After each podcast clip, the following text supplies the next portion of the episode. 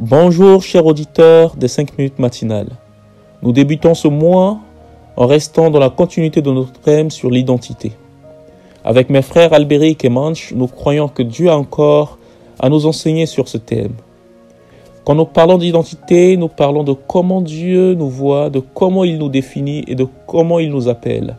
Pendant le serment sur la montagne où Jésus enseigne la foule et dit des mystères en se servant des paraboles, il va donner une parabole qui pour moi est une des plus célèbres. Il va dire à la foule qui l'écoute, vous êtes le sel de la terre et vous êtes la lumière du monde. Cette affirmation se trouve dans les évangiles de Matthieu 5, 14, 16, Luc 8, 16 et Marc 4, 21.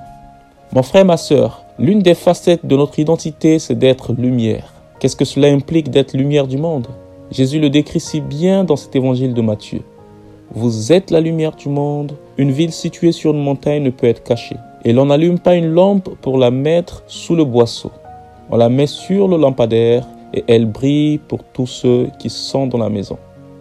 Il va poursuivre en disant au verset 16, De même que votre lumière brille devant les hommes. Alors voyons ce que vous faites de bien, ils rendent gloire à votre Père qui est aux cieux. Je ne sais pas pour toi qui m'écoutes, mais quand je lis ce passage, je le trouve tellement profond. En réalité, on n'a pas d'autre choix que de briller, parce que c'est cela notre ADN, c'est cela notre identité. Faisons le parallèle avec notre identité acquise dès notre naissance ou au courant de notre vie, selon parfois le pays de notre résidence. On remarque qu'à chaque fois qu'on doit se définir ou se présenter, c'est en fonction de notre passeport. C'est notre passeport qui marque notre appartenance et les valeurs du pays qu'on représente. C'est un peu cela avec notre véritable identité. Tu es lumière, tu n'as donc pas le choix que d'éclairer le monde autour de toi.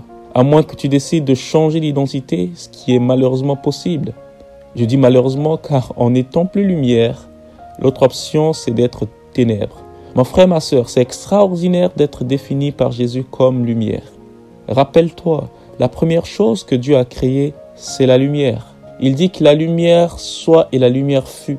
Il y a comme cet appel à dire que la première chose que tu dois manifester que nous devons manifester autour de nous, que nous devons présenter aux autres, c'est la lumière. C'est à nous de montrer le chemin aux autres.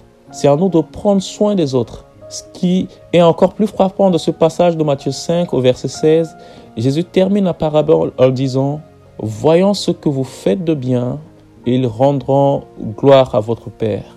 Il ici représente ton voisin. Il ici représente ton collègue de bureau. Voyons ce que tu fais de bien, ton voisin, ton ou ta collègue, ton oncle, ton enfant, ton époux ou ton épouse qui n'est pas encore converti rendra gloire à Dieu. Waouh! En réalité, être lumière, c'est faire du bien aux autres. Dieu est lumière. En lui, il n'y a pas de ténèbres. 1 Jean chapitre 1 verset 5 nous le rappelle. Si nous disons que nous sommes enfants de Dieu, cela signifie que tel il est, tel nous sommes. Ainsi parce que Dieu est lumière, nous sommes lumière. Dieu veut que nous lui ressemblions que sa lumière se reflète en nous. Alors commence à briller pour les autres et ne reste pas sous le boisseau. Dans un monde marqué par la violence, la souffrance et l'injustice, tu es cette lumière que Dieu envoie pour encourager, relever et fortifier. Tu n'es pas inutile, tu n'es pas insignifiant ni trop petit. Au contraire, tu es l'instrument de la grâce et de l'amour de Dieu dans une génération qui a terriblement besoin d'amour de l'amour de Dieu. Je termine ce message par ce, cet appel, par ce message qui est sans doute destiné à quelqu'un. Regarde et analyse bien l'image que Jésus a donnée à la foule. Pour briller, il faut être situé sur une montagne. Pour éclairer, il ne faut pas rester sous le boisseau.